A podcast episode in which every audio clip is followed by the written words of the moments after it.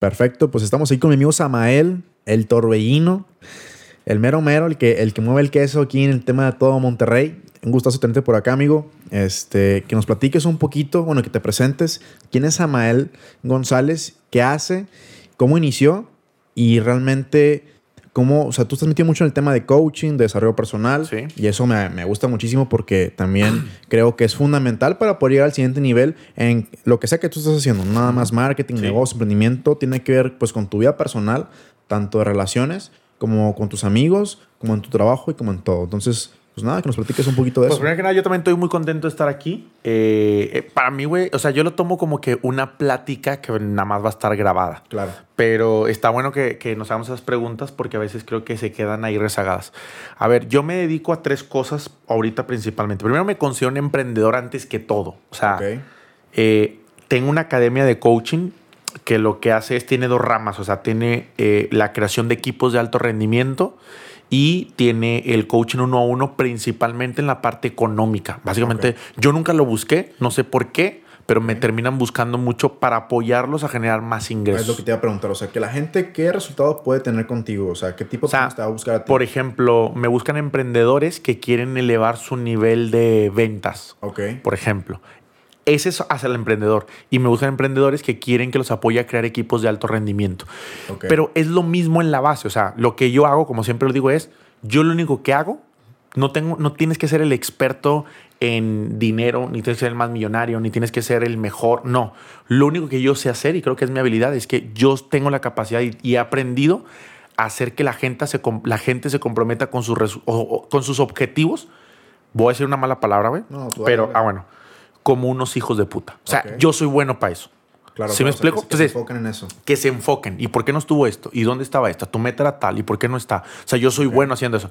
Por lo tanto, creo que lo pudiera enfocar en muchas cosas. ¿Estás de acuerdo? O sea, Totalmente. pero en esas me termina cayendo mucha gente. No entiendo por qué. Y me va bien. Entonces, y me gusta. Entonces, eso es lo que hago. Eh, tengo un negocio de cerraduras eh, inteligentes que ponemos en las casas y también eh, vendemos celulares.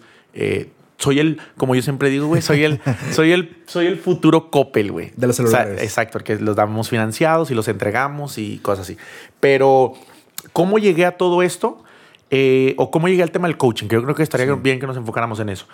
O sea, para empezar, ¿qué es coaching? Porque creo que mucha gente puede confundir el coaching con, no sé, no sé, Terapia sí, con o- terapia o... no, es que yo necesito coaching porque yo estoy bien, O ya estoy en mi trabajo. la- la- la principal, el coaching, güey, es un, yo le llamaría que es una, es una herramienta que sirve para elevar tu calidad de vida. O sea, todos los que me están escuchando ahorita, incluso nosotros que estamos aquí, todos, el coaching va, se para en la premisa de que todos podemos elevar nuestra calidad de vida. Que lo cual a mí me hace mucho sentido. O sea, tú Claro. puedes. ¿Qué sería mejorar tu calidad de vida? Pues depende. Puede ser económicamente, profesionalmente, sal- la parte de salud, física, mental, emocional, relaciones, lo que para ti represente. Claro. Lo cual te lo que te quiere decir es que tú que me estás escuchando puedes mejorar tu calidad de vida y depende 100% de ti y es 100% posible. O sea, tenemos inherentemente de, de nacimiento una capacidad de querer crecer y de poder mejorar. Claro. ¿No? Porque no sé si te ha pasado a ti que te sientes a veces estancado, ¿no? Por ejemplo, Sí. hay etapas y no, no sé, muy lejano me tocó una etapa donde sentí que estaba muy estancado y creo que a veces pasamos por esos baches donde estás estancado, pero una vez que pasas como por ese bache, obviamente si vas a coaching va a ser mucho, creo que más rápido y Sí. efectivo ese bache. Pero una vez que pasas ese bache, otra vez tienes como que otra, otra subida y tarde que temprano vuelve a bajar ese, Sí, ese sí. rush de emociones. Totalmente. Y otro bache y así sucesivamente durante la vida. Entonces, también creo que está muy satanizado el tema del coaching, ¿no? También. Sí, sí, claro. O sea, se le, yo creo que está est- estigmatizado. O sea, como todos los que hacen coaching son de esta manera. to- pero bueno, a mí me preocupó en su momento. Ahorita creo que hay muchísima gente que también lo sigue usando, se sigue aplicando, sigue creciendo la industria también. O sea, por un lado está satanizado, pero por otro lado Sí, la sí. industria está Hay un- creciendo, hay un está creciendo enormemente y creo que va a seguir creciendo. Y, y nada, yo creo que va por ahí. Chingón. Quiero que nos platiques un poquito, o sea, cuando tú y yo platicamos, podemos estar horas platicando y Ah, se nos van las- las- los días literal. Ajá. De, por ejemplo, la gente que me sigue a mí eh, quiere hacer su emprendimiento, de cómo poner su negocio, o la gente que tiene su negocio, Pero aquí quiero que hablemos un poquito más de las soft skills, ¿no? De las Sí. esas habilidades que no, que no son, eh, pues, palmables, Pal- ¿no? palpables, Ajá, sí, sí, que- medibles, que son medibles, visibles. visibles, exactamente. De a lo mejor una persona que, que tenga resiliencia, liderazgo. ¿Cómo creas ese equipo tú de alto rendimiento?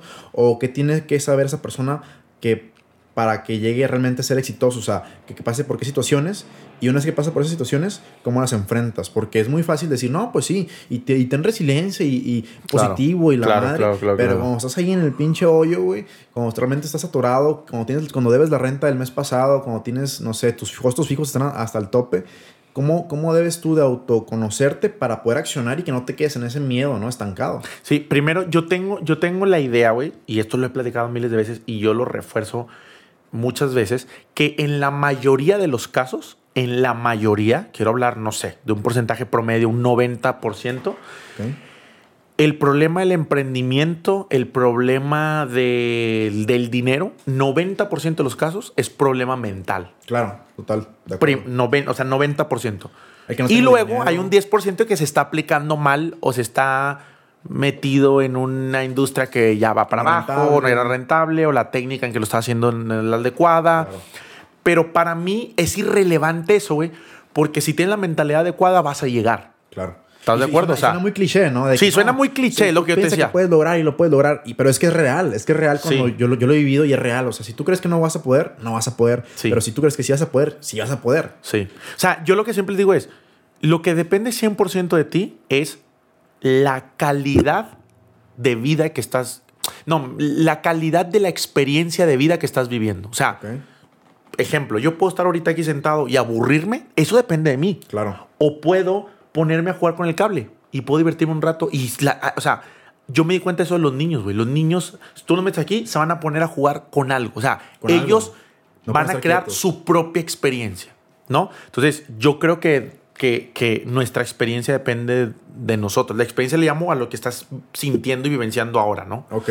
Entonces, bueno, volviendo al punto, dado a que el 90% de las cosas son mentales, eh, lo que tenemos que trabajar es cómo estamos percibiendo el mundo. O sea, cuando hablo de mental es cómo estás percibiendo el mundo. Claro, porque cada quien lo percibe de una manera muy Y depende de cómo lo percibas, es cómo te vas a sentir y cómo vas a enfrentar las cosas. Porque todo eso tiene que ver con tus experiencias anteriores, ¿no? Correcto. Cómo has vivido lo que has vivido hasta Y ahora. con cierta programación que hemos ido aprendiendo. Y que Culturalmente. está culturalmente, antropológicamente, papás, mamás, O sea, el promedio mexicano, ¿cómo, cómo lo podrías describir? ¿Cómo, ¿Cómo? cómo es el mexicano promedio? pues... O sea, ¿qué, qué miedos Depende, tiene? por ejemplo, el de baja eh, lo, lo segmentaría en dos para mí. O sea, estoy hablando sí, sí. súper general y súper abierto. Sí, por ejemplo, sería el tip, el mexicano de clase popular o clase media para abajo, eh, regularmente es alguien que no se siente digno, que se siente rechazado. O sea, yo lo veo como, como los dos, así como cuando los españoles nos conquistaron, güey, Claro, que sí, nos platican sí. que Para- era que miras para abajo. están los españoles que miraban para abajo a los indígenas, Claro. ¿no? Claro. Bueno, yo creo que pasa lo mismo hoy, güey.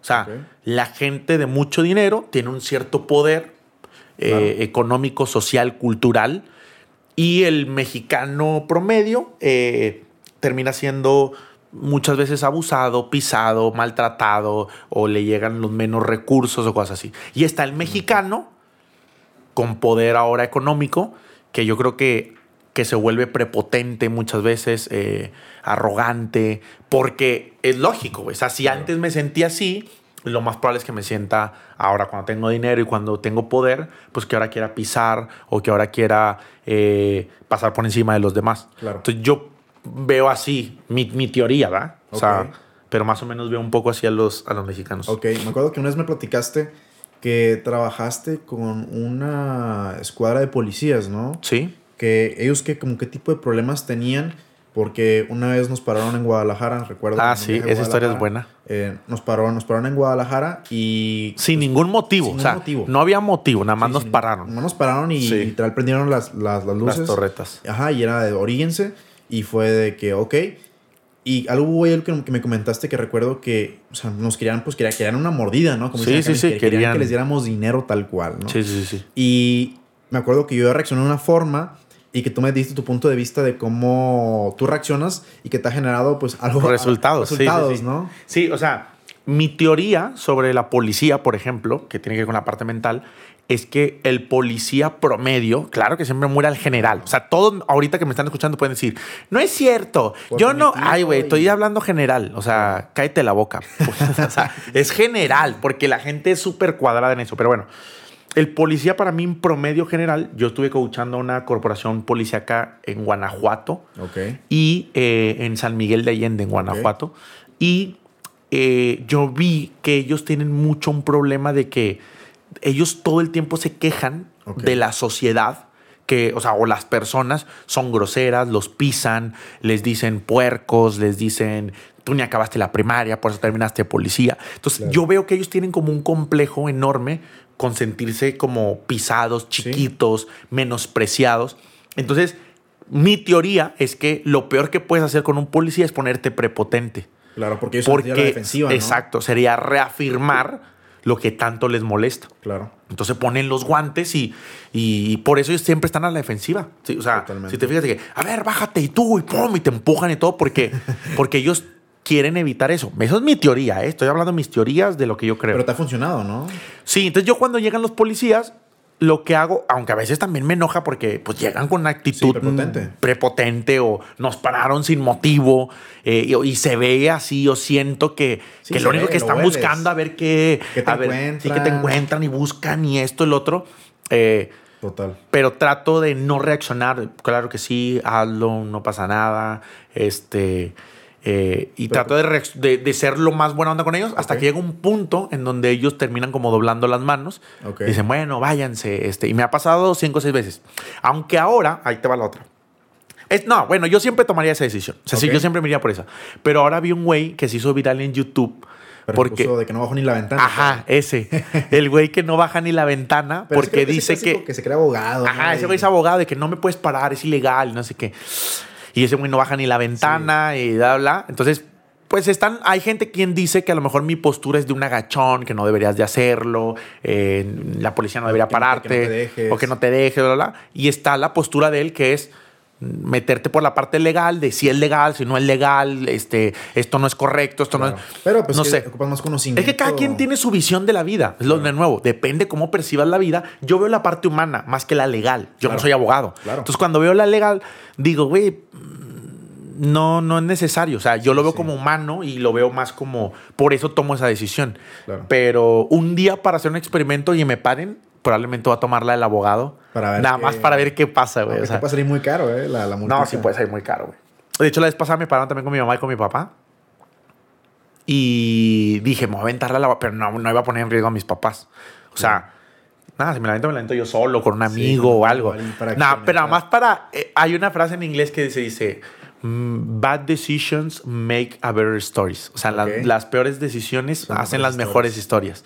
Entonces. Yo estoy de acuerdo con eso. O sea, a veces que inconscientemente sé que tomo una decisión así, pero para ponerle jugo a la vida. Pero pon, a ver, ponnos ahí un ejemplo de cuál es una, una decisión mala que te haya dado una historia chingoncísima. Güey, la vez que estaba en Guadalajara y conocí a una chava Ok. y, y conocí a una chava y pues es una historia larga, pero para resumirte la conocí a una chava antes de entrar a una colonia que se llama Puerta de Hierro en Guadalajara. Ajá. Estábamos entrando, me bajo, este, eh, se me hizo bien guapa, me bajé del carro, le fui, le pedí el Instagram, nos quedamos hablando ahí, bueno, nos pasamos el Instagram eh, y más noche, para no ser de la larga, terminamos cenando en Magdalena, pero ella me dijo, voy a llevar una amiga, llevo un amigo, yo llevé un amigo, Fueron dos, la, la amiga, o sea, tu amiga, mi am- o sea, la chava que conocí, Ajá, no, no era mi o sea, y su amiga, y tú y un amigo. yo llevé un amigo. O sea, en un restaurante. Sí, a un restaurante. Ok, en Guadalajara. Ah, sí, voy a admitir el nombre de mi amigo para Sí, que no haya no- problemas. para sí. no Entonces, este, ya fui a cenar. Saludos, ¿tú sabes quién es? Tú sabes, tú sabes quién eres, perfecto. este, y eh, bueno, resulta, esto fue en Guadalajara. Este amigo es de Guadalajara, yo soy de Monterrey. Entonces, ellos resultaron conocerse o, o tener Con- conocidos, conocidos en en común. común. Exacto. Y entonces eh, eran los tiempos de la pandemia. O sea, cerraban todas las 10 y cosas así. Eh, Cierran el restaurante a las 10 y ella nos dice, oye, vamos a mi casa, Claro. le seguimos allá porque aquí El ya van a cerrar el after. Y yo le dije, ah, bueno, va, va, va.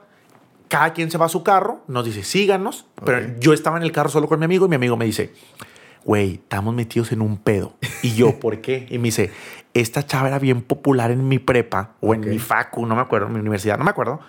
porque decían que sus papás eran narcos. Ok. Y yo dije, yo la neta, en Monterrey se está más acostumbrado a eso. O sea, es como alguien tiene dinero y... En- ah, porque la chava como que su lenguaje y todo lo que mostraba era como que tenía mucho dinero, ¿no? Muy ostent- ostentosos. Muy ostentosa y sí, y lo que platicaba, y somos dueños de tal cosa, y somos dueños de tal.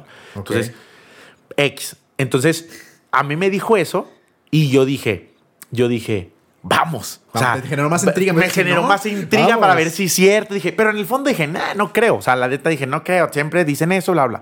Total, terminamos yendo y en la pre, en la after, perdón, pues estamos jugando, ya sabes, el típico de tómate esto, toma no sé qué, y estábamos jugando preguntas. Y entonces hubo una pregunta que teníamos que contestar los cuatro, que era así como, ¿qué es lo que más te ha dolido en tu vida? ¿O qué es lo que te tiene triste? No me acuerdo cómo era la pregunta, pero algo así. Entonces yo dije, yo en ese momento dije, no, pues a mí algo que me dolió recientemente fue que corté con una exnovia y me dolió mucho en su momento y bla, bla, bla. Y entonces ella dice, ay, eso no tiene nada de fuerte. Y a mí me cagó el comentario ese. Sí, te dio en tu ego. Sí, me, me cagó. Dije, O sea, yo me estoy abriendo y esta chava aquí está juzgando. La, la, la hija del, de esto. Oye, güey, es un pedo, eh, güey. Ya me dio miedo contar esto. No, pero bueno, no pasa nada, de que aquí tenemos pero bueno, no, no, no pasa nada. Sí, sí, sí. Pero bueno, entonces, eh, no voy a decir más nombre, nada, pero bueno, entonces, después le toca a ella la pregunta, güey, y dice, no, pues yo mi, o sea, como que algo que a mí me dolió mucho y me traumó en la vida, en la madre, fue que mi papá no estuvo con nosotros por cinco años por, por haber estado en la cárcel. O sea, Entonces, en la cárcel, literal. en la cárcel literal, es, ella dice en el juego. Entonces dice, y yo pues las navidades este, no lo veía y la madre no sé qué. güey. Entonces yo que traía, yo que traía el enojo de que ella me había hecho lo anterior, le- yo sabía que era una mala decisión, güey. Pero le dije de que eso ni tiene nada de sentido, eso ni duele. Así le dije, ¿no? Y le diste en el gancho del Ajá, güey. se puso bien loca, güey. O sea, se puso bien mamona. O sea, es una chava chifl- chifladilla, la verdad. Y de que, no, si vas a estar hablando así, mejor váyanse de mi casa y no sé qué. Se alteró, se alteró bastante. Se alteró, se alteró. Terminó súper incómoda la, La situación. situación. Este, nos subimos al carro nosotros, nos fuimos. Y entonces yo la Oye, tenía en el su, su Instagram. casa, su casa sí estaba. Sí, sí, sí, una mansión, ¿eh? Una o sea, mansión. una mansión, animales prohibidos tenía, este, o sea, estaba, estaba, o sea, yo creo que sí, bueno, no creo que sí, luego salimos, Ok. esto es muy peligroso, pero bueno, ya. Bus, me meto a su Instagram, no sé cómo encontramos una foto del papá, Ok. buscamos el nombre, o sea, y venía el nombre, buscamos el nombre en Google y venían un chorro de noticias que había sido arrestado el papá ligado a temas de esa índole. Entonces, pues ya, o sea, ese tipo de, o sea, hoy me río, ¿no? Sí, Porque sí. pues en su momento pues no, no fue risa, no pasó mayores, no pasó nada ni nada, pero eh, sí son decisiones que a lo mejor a veces yo digo, no, güey, o sea, a lo mejor si hoy me dijeran ahí hubiera dicho, no, bueno, sí, mejor cancelémosle, vámonos ya eh, y ya, ¿no? Pero a veces por andarle jugando ahí al, La curiosidad la curiosidad no, no está tan bueno, pero ese tipo de aventuras a veces están interesantes. Chingoncísimos. También conocer ¿No? ese tipo de, de experiencias. Y que a mí también me han pasado bastantes experiencias así. No, muy, pues, ahí muy nos podemos ir Nos podemos ir así. bastante. Pero retomando todo ese tema de la mentalidad, ¿por qué la gente piensa tanto las cosas para tomar acción? O sea, yo veo o el común denominador de la gente que mala por Instagram y todos son de que no, pues déjame lo pienso, déjame lo reviso. Yo soy una persona que me considero arriesgada para el promedio de gente que conozco. Pues creo que fui el único de mi carrera que, que salió de la ciudad y que se quedó en esa ciudad donde salió o que simplemente salió a explorar. Y, y bueno, siento yo que soy muy arriesgado porque sí me, así me formé yo, pero hay otra gente que vive con sus papás, que no tiene nada de malo, pero que siento que están muy, muy cómodos, cómodos. y que no han visto la realidad de la vida, que puede ser mala a veces o no tan buena como te la pintan, de que si el día de mañana tus papás se mueren, ¿qué vas a hacer? Tienes un respaldo, tienes una carrera, y aunque tengas la carrera, tienes el respaldo económico, tienes una infraestructura pa- para No, y sobre, para si te estás realizando tú como persona, o sea, te persona. estás realizando tú como persona, o sea, sientes que estás creciendo, estás teniendo una vida que te gusta, que te satisface, porque Exacto. sí creo que puedes hacer muchas cosas para hacer que la vida te satisfaga y te guste. O sea, hay muchas cosas que puedes hacer. Otra gente, no, es que es lo que me tocó. No, pero o sea, tú puedes moldear tu vida a tu, a tu gusto. Esa es, la esa es la pregunta que yo siempre digo. O sea, ¿realmente podemos hacer algo o somos una planta que tenemos que esperar a que el agua nos caiga nada más? Claro. Entonces, es una... es una- Yo pero no. yo creo que no. O sea, yo creo que no, porque yo, yo, yo creo esto, fíjate, discutiendo ese tema. O sea, yo creo que en el 90% de los casos no. Puede haber un pequeño porcentaje de gente que... Pues que sí, o sea, la verdad, o sea, No es para alguien, todos, sí, no es para todos. no es para todos. O sea, imagínate a alguien que de plano no, no nace con la, con la intel- con- no con la inteligencia, con la habilidad Sí, de preguntarse. eso. Exacto, de preguntarse. Yo, yo- yo en, en Ensenada, esto es otro. Hay gente que intelectualmente, y no lo digo desprestigiando a nadie, o sea, Sí, sí. No, no da, como por ejemplo, yo no doy para, no sé, números. O sea, tú me empiezas a hablar un lenguaje en números. Sí, no te me- o sea, yo, yo, yo sí me giran en un porcentaje así, pero en un punto me pierdes. Claro. O en la parte espiritual, extremadamente espiritual. Profunda. Profunda también. O la parte también filosófica extremado, me aburre, ¿no? Claro. Por el nivel de lenguaje de cada quien Claro, maneja. claro, en totalmente. el caso del emprendimiento, por poner un ejemplo, se necesita o un. vida, sí, sí. O de la vida, se necesita un nivel intelectual alto, un nivel emocional alto. O sea, Para controlar situaciones. para controlar situaciones, para tomar decisiones, para Claro. de autoestima, de, de sentir el rechazo, el fracaso, eh, todo eso. Claro. Eh, casi como creo que comunicativo. Entonces, no, no sé si todos puedan hacerlo. Sí, no creo que todos puedan hacerlo, pero al menos esa gente que se pregunta. Que lo quiere que hacer. Lo quiere hacer porque no se ha aventado. O sea, yo sé que ya Y quiero. suponiendo que tienen todos los factores, que Ajá. a ese público lo estamos dirigiendo. O sea, Exactamente. tienen el nivel intelectual, Claro. tienen el nivel emocional, pueden hacerlo tranquilamente. Pero nada ¿Por más- qué se ajá, frenan? ¿Por qué se frenan? O sea, realmente, ¿por qué se frenan? Porque yo, me, me tocó conocer a una chava en Ensenada cuando fui. Cuando fui una. una- porque no, que tampoco quiero Sí. mencionar qué- en qué fechas fui porque luego van a saber quién fue. Pero bueno, fui a Ensenada una vez y me acuerdo que, que fui una chava, una chava a cenar y me mencionaba pues que tenía una cierta infraestructura familiar de propiedades, de cosas, de carros, de dinero. Sí. Y eso a mí. Pues me da, una parte me da mucho gusto porque yo no tuve, yo no tuve esa infraestructura. Esa, esa parte. Pero otra parte de mí, yo la miraba y, me- y la chava me decía, no, pero es que yo no necesito, o sea, si yo mañana me pueden poner un negocio si yo quiero y tengo mis propiedades y puedo vi- vivir de mis rentas que me puso mi abuelo o mi tío o mi familiar X, pero no tienen esa hambre, güey, de, de querer más porque no se han preguntado si el día de mañana se cae su, su casa, si mañana, si mañana pasa algo, Sí, algo, sí, algo, algo catastrófico que puede pasar, como puede que no, pero si te quedas a la expectativa de que el mundo te va siempre a sostener, que creo que eso no es viable. Claro. Sí, o que están esperando que su papá les va a resolver. Sí, o que alguien le va a resolver. Sí, estoy de acuerdo. Pero bueno, eh, yo creo que la gente se, se termina aplazando, ¿te dijiste? O sea, Sí. como... como... Pateando, pateando el bote, ¿te acuerdas lo Pateando el bote. Pateamos mucho el bote. Una es porque creo que hay un miedo. O sea, Claro. definitivamente hay un miedo. Y este miedo lo que hace es que nos repre- Es lo que te dije hace un momento. O sea, la gente que tiene tanto miedo al fracaso es porque tiene interpretado el fracaso como, Como algo malo. algo malo y eso les genera un cierto dolor que la gente tiene. ¿eh? O sea, que yo estoy. Yo tengo en este momento, a lo mejor no, no en el emprendimiento, pero en otras cosas lo tengo. La vez pasada, güey, te voy a poner un ejemplo. La vez pasada, este. Había una chava que se me hacía súper atractiva, ¿no? Ok. Y entonces, y, y, y tú has estado conmigo también. Y dije, le voy a ir a hablar. Pero yo le dije, no, no le hables. Porque me va a decir que no. Porque me va a decir que no. Y luego me voy a ver bien puñetas. me voy a ver bien mal. Y luego, entonces lo postergas porque tú tienes Sí. miedo de volver a sentir Eso que... eso que yo ya he sentido otras veces. Claro, Entonces, nadie quiere sentir Ese sufrimiento. ese, ese sufrimiento, entre comillas, y Pero tu mente, Tu mente se lo está inventando. tu no es mente, real. tu mente es un mecanismo de defensa. Te voy a explicar algo. Hay tres formas de morir para la mente. Tres. Hay tres muertes para la mente. Ok, ok. La primera es una muerte intelectual.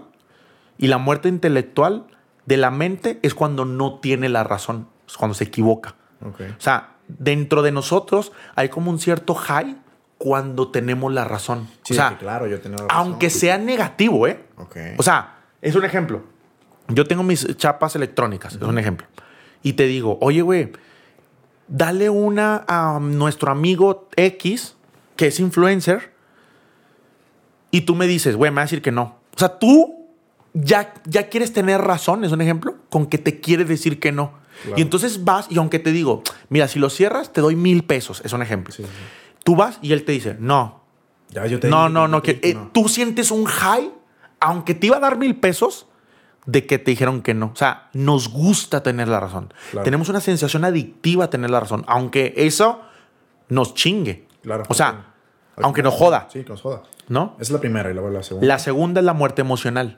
Todo lo que yo sienta como rechazo, fracaso, frustración, enojo, tristeza, dolor, regularmente la mente lo ve como una muerte. Ok. Y la tercera es la muerte física, literalmente. literalmente. La mente, el único propósito que tiene es la supervivencia. Ok. Entonces, para sobrevivir, tengo que evadir a toda costa Todo lo que me la muerte de estas tres. Por ende, para protegerme, quiero tener razón. quiero protegerme del rechazo, del fracaso, de la frustración y todo lo que me acerca a ello. Me voy a contar una historia que sea perfecta para yo quedarme en donde estoy, Claro. que se llama historia tranquilizante. Ok. Y la cuarta, pues por ende, si alguien entra ahorita con pistolas, güey, vamos nuestra mente a buscar la manera de sobrevivir a la situación. ¿Qué quieres? ¿El celular? Llévatelo. ¿Qué va- y, vamos- y si vemos que güey se mueve para acá, pum, vamos a salir corriendo. O sea, la mente se pone en estado de alerta, pum, para buscar la salida. No, y sobre todo creo que yo, y, y no nada más si entra una persona ahorita y nos pone una pistola en la cabeza, si ahorita pasa algo trágico con nuestro emprendimiento o con un familiar, se También. lleva- o sea, creo que suben los niveles como de, no sé si de En estrés, el- pero de adrenalina sí. Que, Hay un- hay que un- te empieza a estresar. Es correcto. Hay un, Cortisol, hay ¿o un documental que recomiendo un, un chorro que se llama eh, Rewire. Ok. de eh, Gaia de Joy Dispensa y él te explica el funcionamiento del, eh, del cerebro. Él no habla de la mente, él habla del cerebro, que son dos cosas diferentes. Pero te explica cómo cuando tú entras en alerta, o sea, Ok. todo tu estado, te, te explica biológicamente lo que pasa. O sea, ¿Cómo funciona? cómo- o sea, sí, de que, de que el- sueltas cortisol, Cortisol. el cortisol te estresa y entonces cuando hay más cortisol, que, que, sabe qué chingas hace el cuerpo y la madre. Y dice, el cuerpo humano está, puede estar eh, en- soportando este estado 30 minutos. Ok. Naturalmente no pasa nada porque te puede sacar de una, No, de una jugada. O sea, si me quieren matar aquí, güey, pum, me estreso, disparo cortisol, eso hace que corra, que, que huya, que bla, bla, pero está bien, Sí. me salvó de- del peligro. Sí, sí. Pero dice, el problema es que hay muchas veces que no estamos en verdadero peligro Y y, está eso. el cortisol soltándose a todo lo que da y es la, el cortisol es la... Es eh, como, es que yo no, güey, yo no le sé eso, pero es como el ingrediente que genera el estrés. Sí, sí, sí, ¿no? totalmente. Entonces, Y creo que este, también a raíz de eso, tampoco soy doctor, pero he escuchado y he escuchado a amigos que son doctores Sí. que dicen que a raíz del cortisol salen muchas enfermedades. Es correcto. Y, y Es correcto. Entonces, Entonces, lo interesante es que la gente, hay un miedo que le llaman el miedo psicológico. O sea, que no es real. sí, en su mente nada más. No es real. Eckhart Tolle, que es el autor del libro del poder de la hora, él dice que, dice, "Ne- no necesitas tener miedo para protegerte. Solamente necesitas un poco de sentido común. Ok. La gente que vive con miedo tiene un miedo psicológico. O sea, hay gente que ahorita está pensando, ¿y si me, y si me quedo en quiebra el próximo año? A ver, güey, o sea, Sí, eso ni existe. La próxima año Eso a lo es mejor irreal. estamos en otro lugar. O está con su pareja y está pensando, ¿y si me ¿Y si me dejan? deja? Y, ¿Y si está con sus amigos amigos? y dice, ¿y si ya no me hablan? O sea, eso es un miedo psicológico, lo cual hace que te estreses y que... eso de- No, y luego lo demuestras y la otra persona lo percibe. Es y correcto. se- y se puede convertir en realidad. Es güey. Que de hecho, que- así creamos una realidad. Entonces, volviendo al punto inicial de tu pregunta, pues, ve todo lo que ocurre, o sea, A raíz de- a raíz de por la persona cuando siente que tiene que salir a poner su dinero e invertirlo en una idea que existe un riesgo grande Claro. de perderlo, por ponerte un ejemplo, eh, pues se le viene el mundo encima. La mente le empieza a hablar de una manera. Te vas a quedar sin nada, lo vas a perder, todo, la comodidad. Lo, que te costó conseguirlo, Correcto. lo consultas con que aquí se vuelve algo que aquí se vuelve algo paradójico porque yo creo que hoy en día no necesitas dinero para abrir un negocio Totalmente. no o sea Sí, se vuelve paradójico Sí, paradójico. pero solamente vas a poder ver esas posibilidades cuando tú puedas soltar el miedo que Ah, te tiene anclado Sí, el, el- el- el apego, ¿no? O sea, el apego todo y el miedo psicológico. Totalmente. Entonces, algo que, que- una práctica que yo he, he hecho, que me gusta mucho, es, a ver, ¿este miedo es real o no?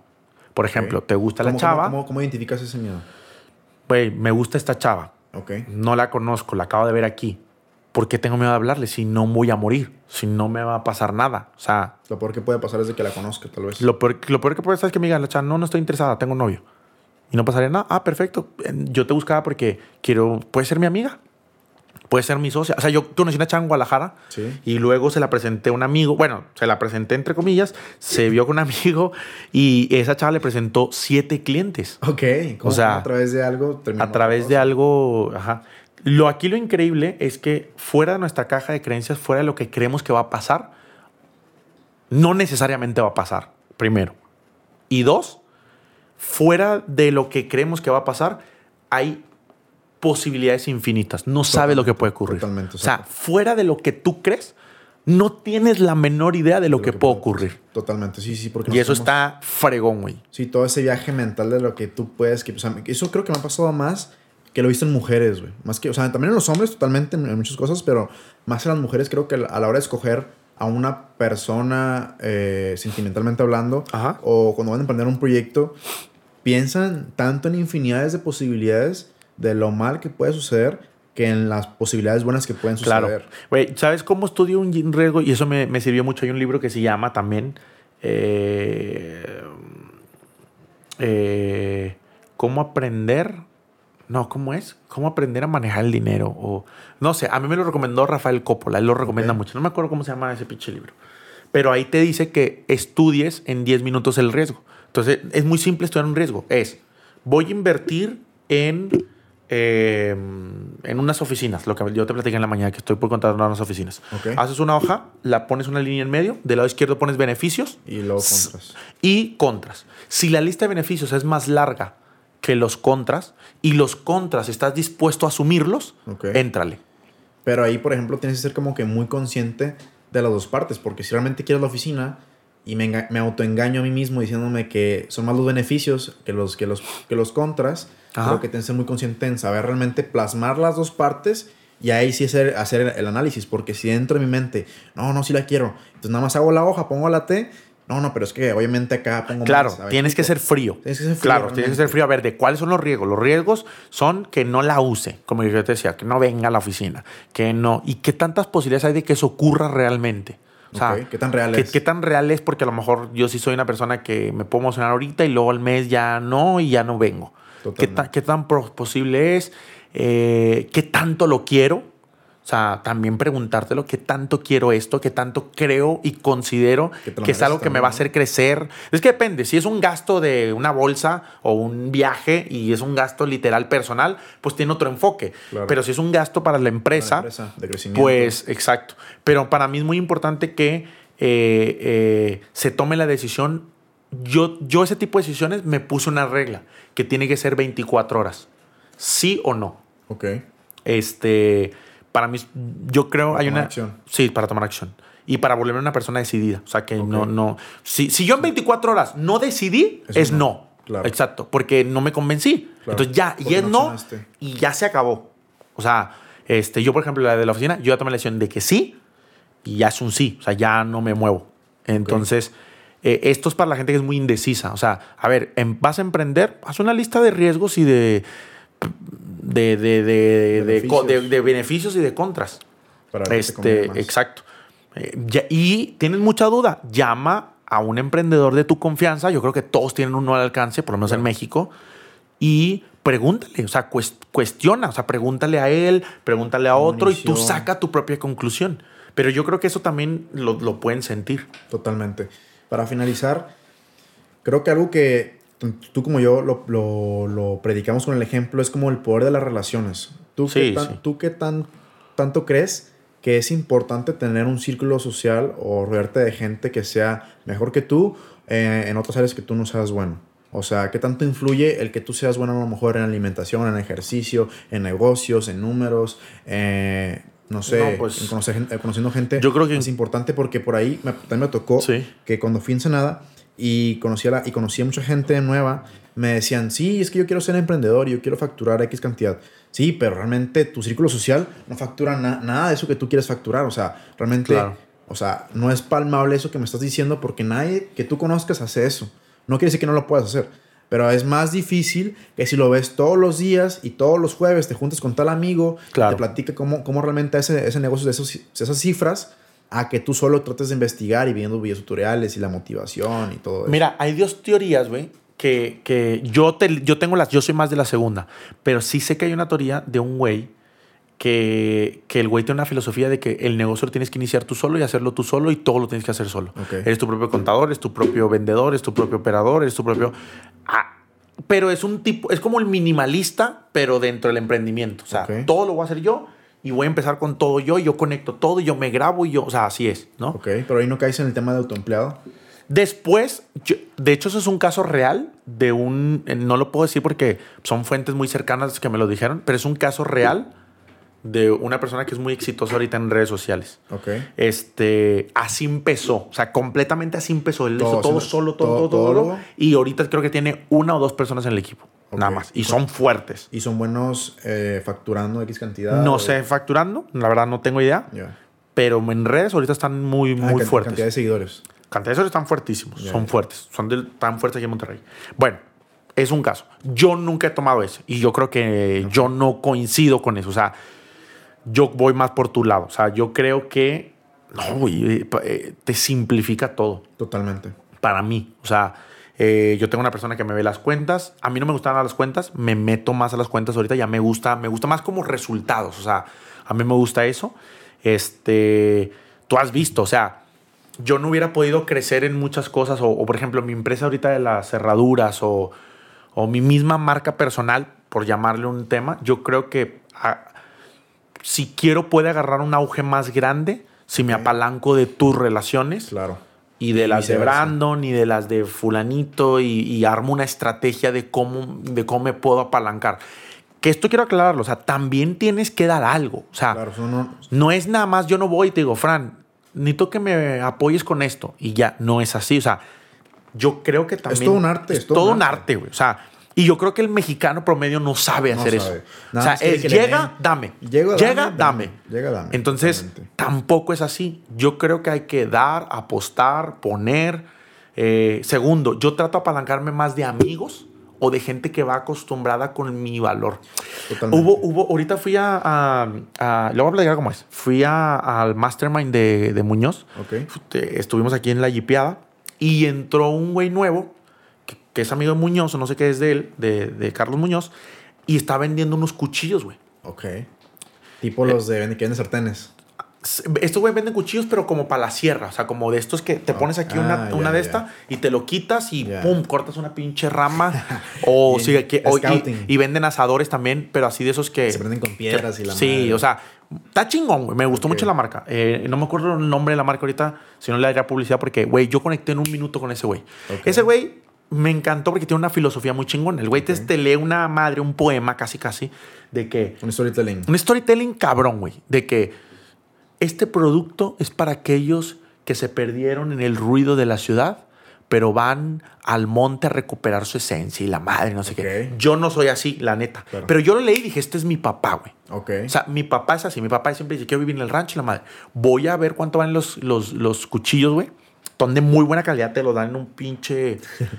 o sea, se ven mamones. Están Ok. chingoncísimos ven de calidad. me dio al precio y yo tenía solo mil pesos en efectivo. Yo fui a la jipeada, te vas a mojar, te Sí, vas a... sí, Entonces yo solo llevé mil pesos. Y yo lo quería y le dije, oye, bro, te tengo una propuesta. ¿Cuánto, cuánto costaba el cuchillo? Costaba, vale 3,600 pesos. Y aparte tienen un, un asador y tienen un tubo y tienen varias herramientas para la gente que le gusta ir a la, la sierra, al Podemos decir que rancho. es el cuchillo más caro que vas a comprar. Sí, sí. Y entonces le dije, a ver, hagamos un... ¿Te gustaría hacer un... ¿Te, te consideras una persona que sabe trabajar en equipo? Sí, hagamos equipo. ¿Qué pedo? Le dije, güey, ¿te lo quiero comprar esto? No traigo, no, traigo, no traigo efectivo, no traigo mucho efectivo. Te cambio una chapa por esto y el tubo este que traes aquí, porque es un che tubo acá para el carbón y la madre. Está, está chido, ya te lo voy a enseñar. Y güey, que jalo. Trato cerrado, así. En un minuto, güey. Ok. Y el güey Con palabras. con palabras. Yo no lo conocía, de nada, no me había visto nunca en la vida. Esto Pero fue el jueves. Ok. El güey me dijo, yo llego el domingo a Guadalajara, nos echamos un sabrazo y te lo voy a mandar por, por correo. Va. Hoy hablé con él, hoy el lunes. ¿no? Sí. Me dijo, ya mandé, ah, me pidió el número, el nombre de mi papá, ya lo mandó al pinche... ¿Lo personalizan Lo personalizan. Ah, ok. Y mañana sale para acá, güey. Ok. Y yo mañana le mando mi chapa también. Ok. Este, lo cual, lo que me iba a costar, vale 3.600 a madre, más el tubo como 7.000 pesos que vale. Son 10.000 pesos. Mi chapa vale 9.500. Ok. Más yo se la voy a instalar, ponle 10.000, muy similar. Bueno, eso vale público. Claro. A mí no me vale eso. A él tampoco le vale Vale eso, eso. ¿verdad? O sea, pero hicimos un buen trueque. Pero más allá de eso, esas son las personas, desde, o sea, esos detalles para mí hablan mucho de la persona. Claro. O sea, una persona dispuesta, o sea, muy dispuesta a Sí, que no apoyar. está cerrada. No está cerrada. Y tú me contaste lo mismo de un socio que tú tienes, cómo fue contigo al principio, que te prestó dinero sin conocerte Sí, sí. Y, que, y que tú dijiste, güey, este güey me ganó porque me prestó dinero sin conocerme. Sí, sin Entonces, yo creo que, que esos detalles te van indicando con quién tienes que relacionarte. Claro. Porque así también he visto gente negativa.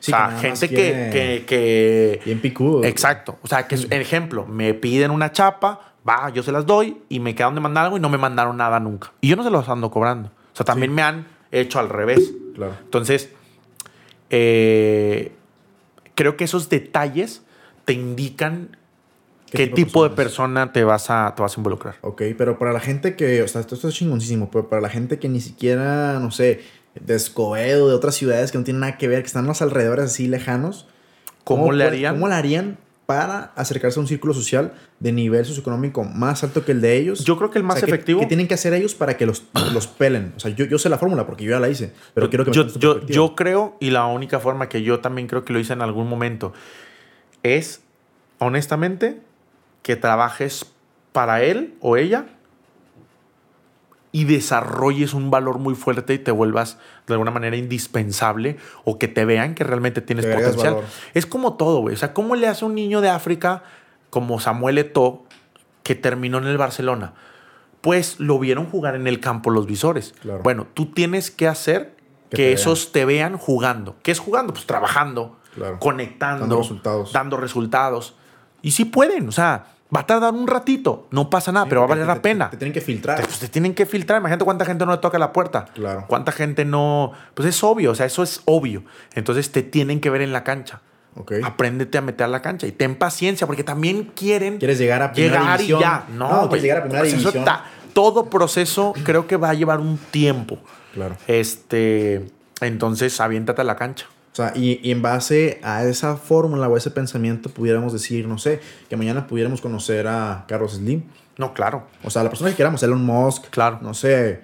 Yo siempre lo digo, o sea, eh, yo, yo, yo soy un emprendedor y me encanta tener mi negocio y mi tiempo libre y todo, pero si yo veo a una persona que de plano yo quiero que esté en mi vida y quiero ganármelo, yo trabajaría para él. No hay otra. Y de hecho yo lo iba a hacer hace poco. Yo Ok. me iba a meter a trabajar para alguien, pero gracias a Dios terminé haciendo otra jugada por ya por, porque tengo una capacidad un poco más grande de cerrando un negocio en el que me metí con un porcentaje chiquitito y me metí socio operativo y, y estoy operando porque le voy a hacer ganar dinero a este chavo. Chavo, y te va a pelar. Y, Y me va a pelar y ya y él vio. y es una semilla para y le, y- y le acerqué a mis, a mis amigos y mis conocidos que son buenos para que le apoyen a él. Y, o sea, es así. Y aún así me pueden dar una patada en el culo mañana y no pelarme. Puede pasar. Puede pasar. Es un riesgo. Pero estás dispuesto a correrlo. Pero estoy dispuesto a correrlo. Porque sí. O Porque sea, las fórmulas están muy claras. O sea, si tú sa- sabes que vas a dar valor y vas a dar un resultado y tú dejas que lo para empezar, dar, creo que, creo que la gente, es, ese tipo de gente es muy inteligente. Claro. Y quieren a gente así. Claro. O sea, yo no me dejaría, y yo lo hago con mi gente también. Yo o sea, yo también digo, hago. a este no lo quiero perder. A este no lo quiero que se vaya. O sea, yo lo sé. Yo, los, yo sé Sí, quién no quiero que se vaya. Y por eso están ahí. Entonces, yo, yo, yo, yo sé perfecto que... pasaron varios filtros para llegar ahí. Claro. O sea, no es como que te mandaron un DM y ahorita, Güey, ah, sí, me- vente. otro amigo que, que también yo lo admiro mucho y todo, me habla y me dice, oye, necesito un fotógrafo en Cancún. Este, ¿Conocerás a alguien? Y entonces, como sabe que yo viví en Cancún, O sea, yo me tuve que meter a ciertos grupos, escribí, le marqué a dos amigos, hasta que le conseguí el fotógrafo y se lo di. ¿Por qué? Porque yo quiero que él después también me dé valor. Claro. No un fotógrafo, a lo mejor una duda, una pregunta. Claro. ¿No? Entonces, yo creo que ese es el. ese es- yo creo que no. O sea, sí tiene que ver al principio, porque creo que sí tiene que ver al principio de dónde eres. De entrada. Claro. Es el primer filtro, ¿no? Pero como lo, esto lo dice Roger y también se lo escucha Muñoz, güey, es muy cierto. Ellos dicen que hay tres formas. No, ¿cómo es? La verdad no, no me acuerdo bien, pero lo voy a decir como me acuerdo. Pero hay tres formas de entrar al antro. Al antro. Al antro. Ok. Uno es que seas una persona súper popular, súper prestigiosa, Conocida. conocida, y te van a abrir las puertas, o sea, te van a quitar la gente, vas a saludar al guardia y te vas a meter. Esa es una. Que la puedes hacer. Dos, que le des dinero al guardia. Que sobornes al guardia. O sea, Claro. que, que, que, que mediante, mediante ahí alguna Nego- trampa, Negociación ahí. mediante una trampa, yo le llamaría trampa, entres. O sea, Ok. das dinero para entrar. Ok. También lo puedes hacer, güey. Sí. Dice, y está la tercera. Y es un autor de un libro. De hecho, se llama La puerta de atrás. Así se Ok. llama. Me suena. Es por la puerta de atrás. Y yo soy ese tipo de persona. Y el güey dice, a mí me encanta hacer estas cosas. Yo era igual, güey. Como que por la puerta de atrás. Ahí te voy a, te voy a platicar mi historia. Yo, sí, en una clase media baja. En, hace 10 años, que esto pregúntalo, güey, porque tú todavía no vivías aquí, había un antro que era de los más nice en su momento, hace Wow. como 10 años, se llama El Privat. Ok. Estaba donde está ahorita, antes de llegar al Borleda, Ok. ahí, ahí en la esquina estaba, el Privat. Entonces yo, güey, quería entrar al Privat. Era el antro, Era más, antro más más, nice. nice. ajá. Pero yo no tenía ni el dinero, ni los contactos, ni el grupo de amigos para ir, Para ni entrar, siquiera, güey. Entonces No, lo que yo no, hice... ni, ni güero para que dijeras. Ni güero para que dijeran, este güey es San Petrino, pásale. y, y yo, pero yo eran tantas mis ganas de ir que un día mi hermano, mi hermano siempre ha hecho eventos, eh, festivales, conciertos, no sé qué. Yo le dije que quería entrar al privado, que quería entrar al privado. Y me dijo, no, pues no, pues yo no conozco a nadie, no sé qué. Y un día me habló y me dijo, oye, va a haber una activación de estas como de Bacardí. Ok. Y necesitan a un güey que vaya y les tome fotos a las decanes entregando el, el, El- este y tú cargando las cajas de... Exacto. Y tú cargando las cajas del Bacardí. Y la madre, ¿quieres ir? Y yo sí. Entonces yo fui, güey, con cajas de Bacardí. Era el ayudante de las modelos, güey. Ok. Pero entré y salí tantas veces que mis amigos los guardias. Ok. Entonces, entonces yo fui y le compré unas cocas y les compré un hot dog porque era para lo que me alcanzaba. Y a los 15, 20 días invité a una amiga mía Al- que me gustaba a los al- 18, 19 años al privat. Y, entonces ya entré como padrote, güey. Pero siempre hay una, hay una entrada al antro por la parte de atrás. Eso es entrar por atrás. Ok. O sea, cargar las cocas y meterte al antro. Este, eh, hoy mi puerta de atrás son los cursos. O sea, yo, por ejemplo, si hoy quisiera entrar al privat, yo diría, voy al privat, voy a contactar al gerente y le voy a decir que voy a dar un curso de ventas gratis a todo su CRP. equipo. Ya, o sea, ya, ya conectaste con el gerente, ya le diste algo. Bueno, puede no funcionar, pero Sí, ya pero- se te abrieron las puertas, ya no eres alguien completamente desconocido. Claro, Ya que quiere un paro. Ya te van a tirar paros, ya, ya no necesitas ser el güerito, ya no necesitas tener la mejor mesa, ya no necesitas, Claro. Ya estás dentro del privat. Ya está dentro del- y, Ya estás dentro del privat se cotiza gente Entonces- de tal estilo. Es correcto. Entonces, creo que eso a los mexicanos también nos ha hecho súper creativos. O sea, si el mexicano, o sea, es lo mismo. Hay tres maneras de entrar a Estados Unidos.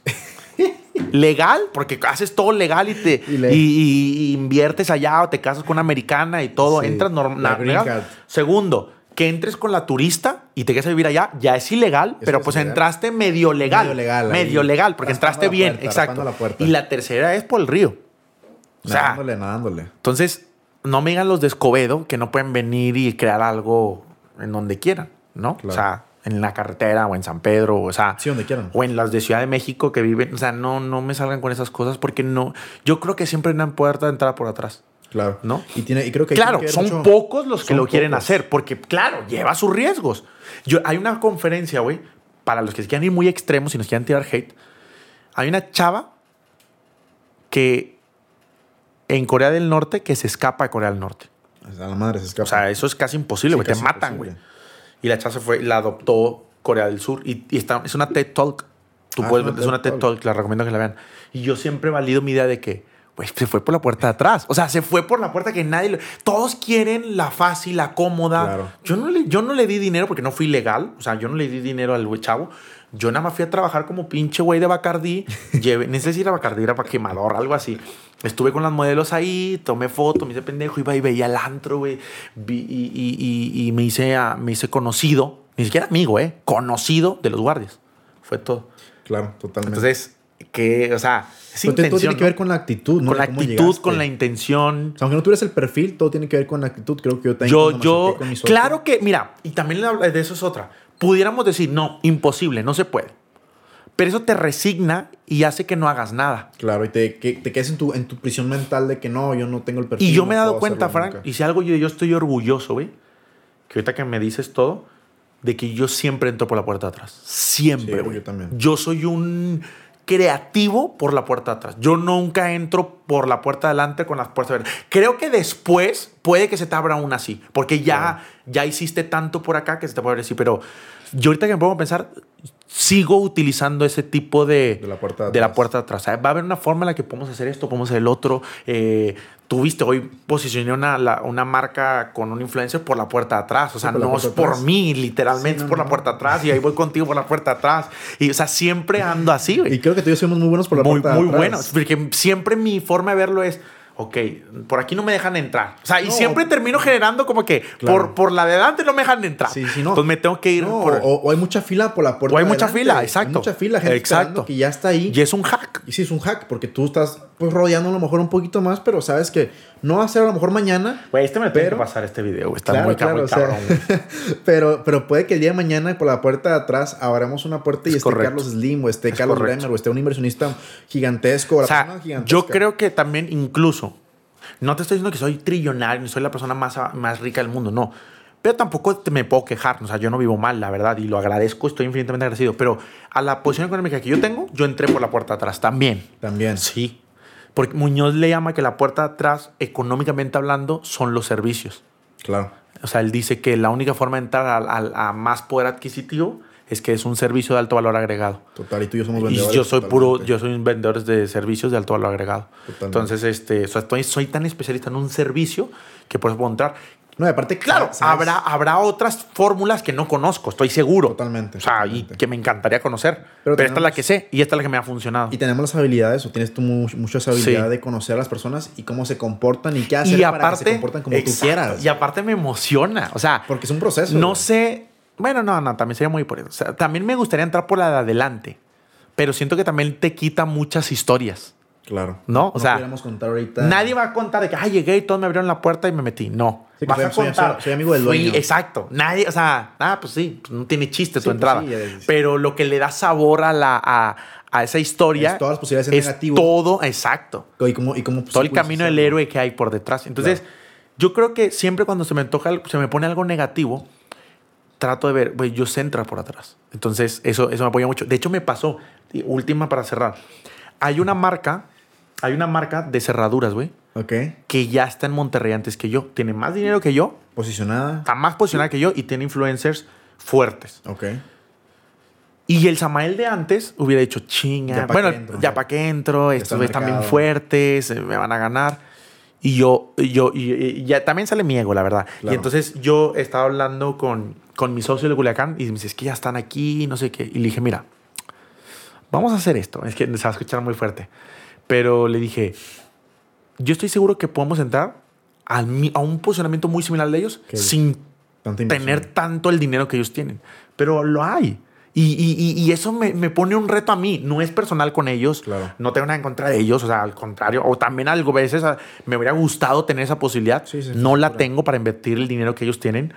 Pero estoy seguro que no les vamos a pedir nada. O sea, no, no- en unos meses no le vamos a pedir nada. Claro, porque tienes, tienes bien claro como las acciones que tienes que hacer para llegar a tengo ese... clarísimo. O sea, yo sé que nivel. tengo que con, con quiénes tengo que conectar, qué tengo que hacer y me va a costar más tiempo a lo mejor. Claro. claro. Claro, porque no estás entrando por la puerta de adelante. Sí, sí, pues sí. Me va, a, me va a costar otra vez un poquito de tiempo, pero, pero va a ser eso. Porque no le estamos Entonces, al influencer, estamos usando otra Es vez correcto. La puerta ent-. Entonces, acuérdense de siempre eso. Cuando se pone complicado, acuérdense que siempre hay una forma de entrar por atrás. Y es por pura creatividad y huevos con los que tienes que hacer. Listo. Muchísimas Así gracias. que, Marito. bro, De nuevo, recuerda a la gente que nos puedan seguir en nuestras redes sociales como... Samael GZZ en Instagram y Samael GZZ YouTube. Perfecto, a mí igual, fco.mkt y listo. Te espero en el próximo video. Nos vemos en el próximo.